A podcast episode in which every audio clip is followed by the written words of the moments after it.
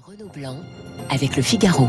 Bonjour Hubert Védrine. Bonjour. Ancien ministre des Affaires étrangères. Évidemment, on va parler avec vous de, de l'Afghanistan et du retour au pouvoir des talibans.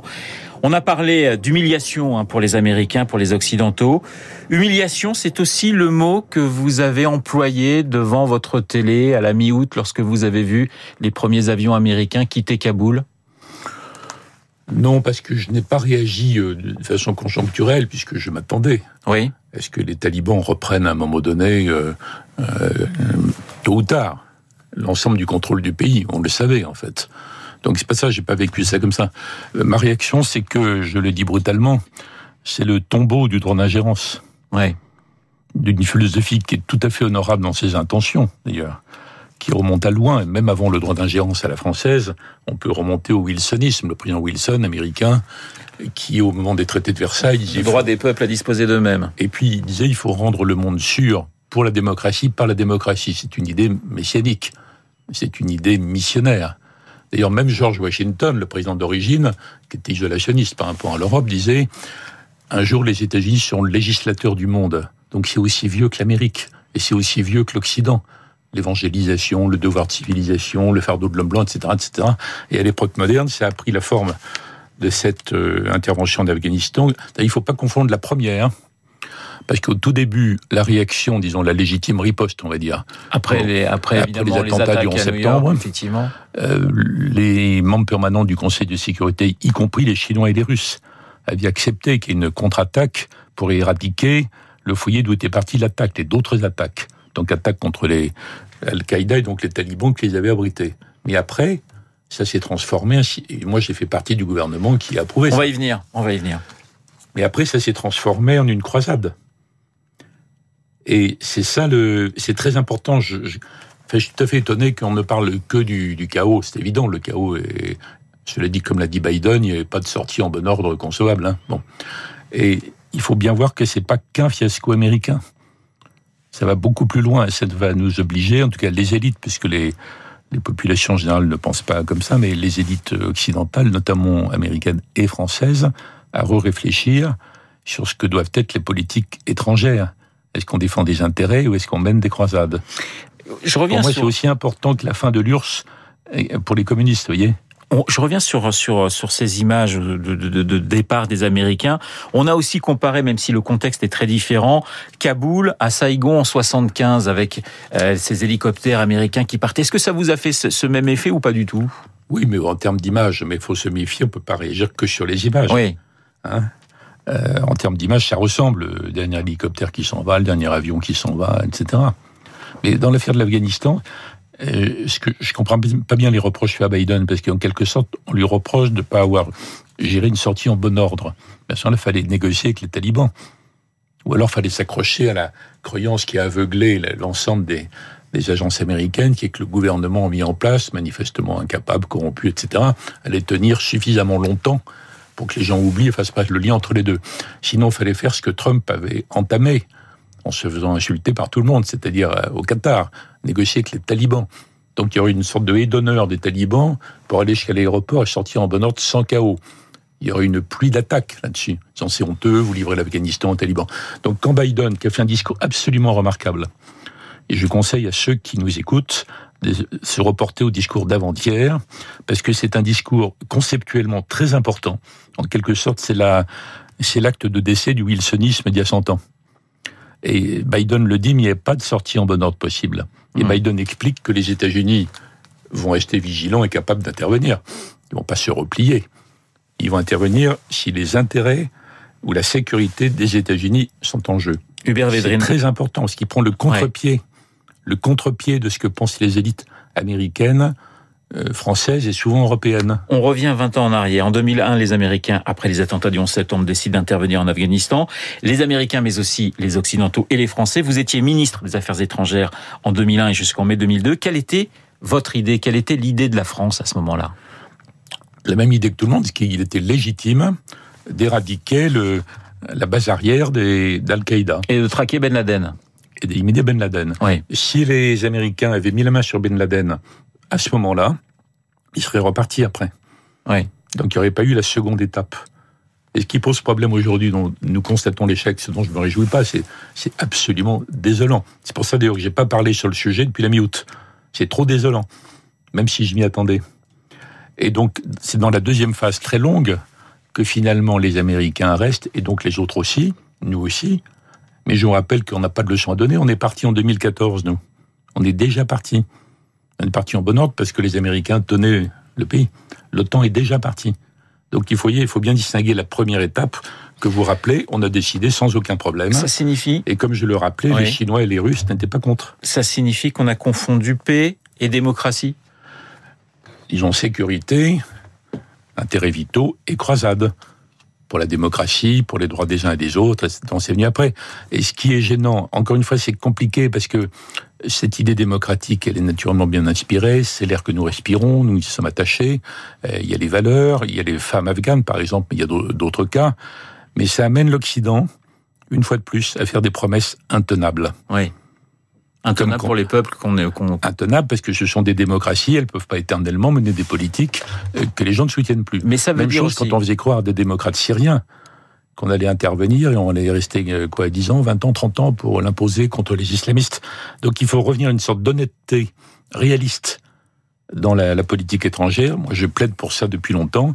Et franchement, je tire mon chapeau à Biden, qui a fait un discours très difficile pour lui, très difficile. Il est attaqué par tous les médias américains, qui sont sur l'autre ligne, sur la ligne interventionniste. Et il a dit la vérité. C'est pour ça que je conseille de le lire, parce que les uns et les autres sont obligés de parler comme ils parlent. On n'est pas les maîtres du monde. On a cru ça quand l'URSS a disparu. Mais c'est pas vrai. Mais je reviens à l'Afghanistan. On a le sentiment, parce que beaucoup de chercheurs très tôt disaient attention, on s'y prend mal avec l'Afghanistan. C'est un pays compliqué, c'est un pays où il y a des, où c'est un pays tribal, c'est un pays clanique, et on est un peu passé à côté de cela. Est-ce que vous partagez vous aussi ce, ce, sentiment en disant on arrive avec nos gros sabots sans comprendre, sans connaître véritablement ce qu'est ce pays? C'est plus vrai des Américains que des autres. Mais d'ailleurs, il y a beaucoup d'Américains dans les débats dans la presse américaine qui donnent une sorte d'incapacité structurelle à comprendre la culture des autres. Et ça, c'est permanent. Donc il y a beaucoup de, réalistes aux États-Unis. Qui, alors les États-Unis n'ont pas toujours été un temps fonctionniste aveugle. Hein. Il y a eu l'époque Nixon-Kissinger. Obama était pas loin de penser ce qu'a dit Biden. Il l'a pas dit aussi nettement, vous voyez.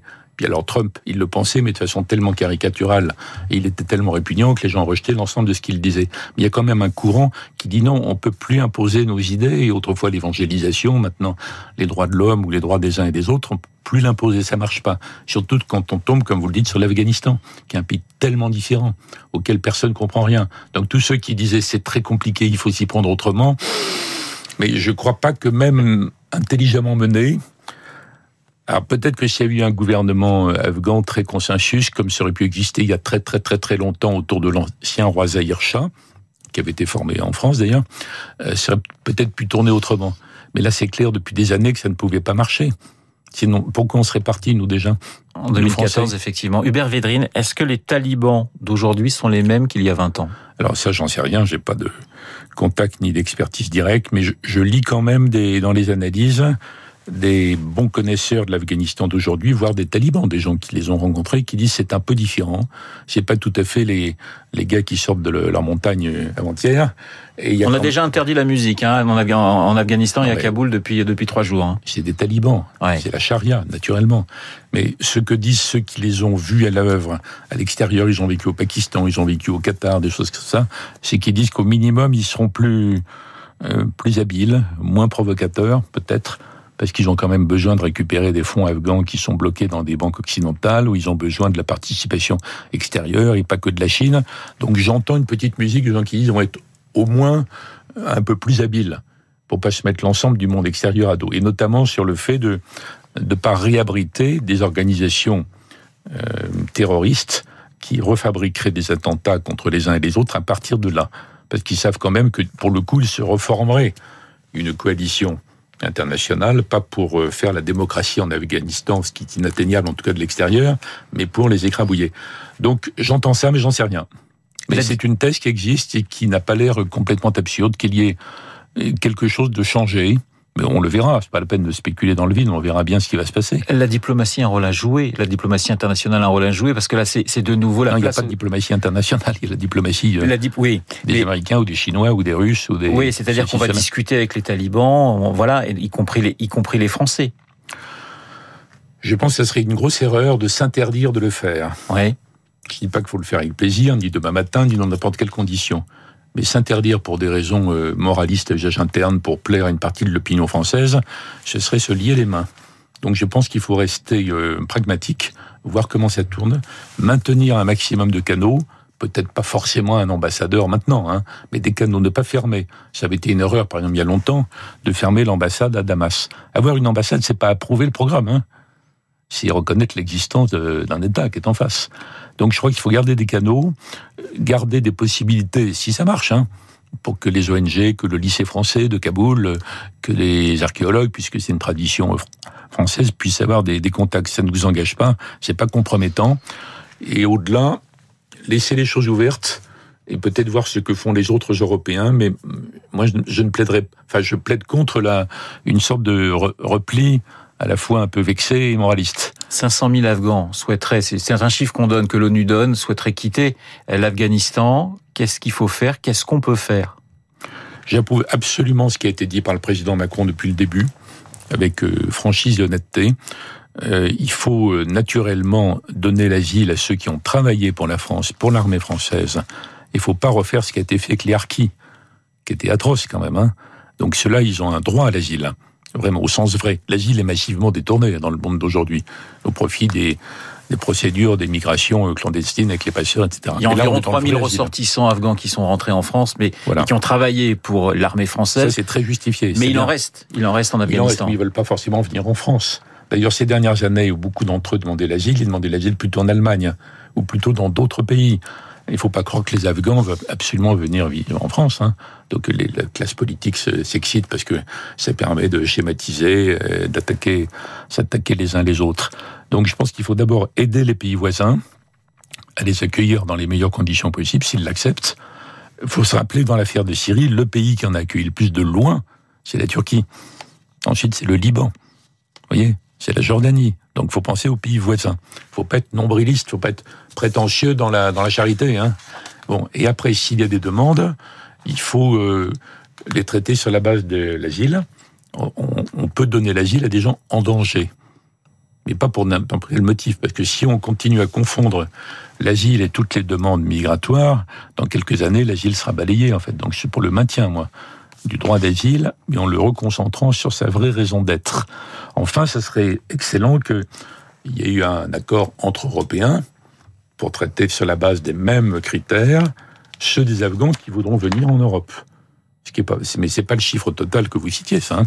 C'est une partie d'entre eux. C'est une partie d'entre eux. Merci Hubert Védrine d'avoir été ce matin mon invité, l'ancien ministre des Affaires étrangères, pour parler de la situation en Afghanistan. Il est 8h28. Dans un instant, l'essentiel de l'actualité, suivi de la revue de presse de David.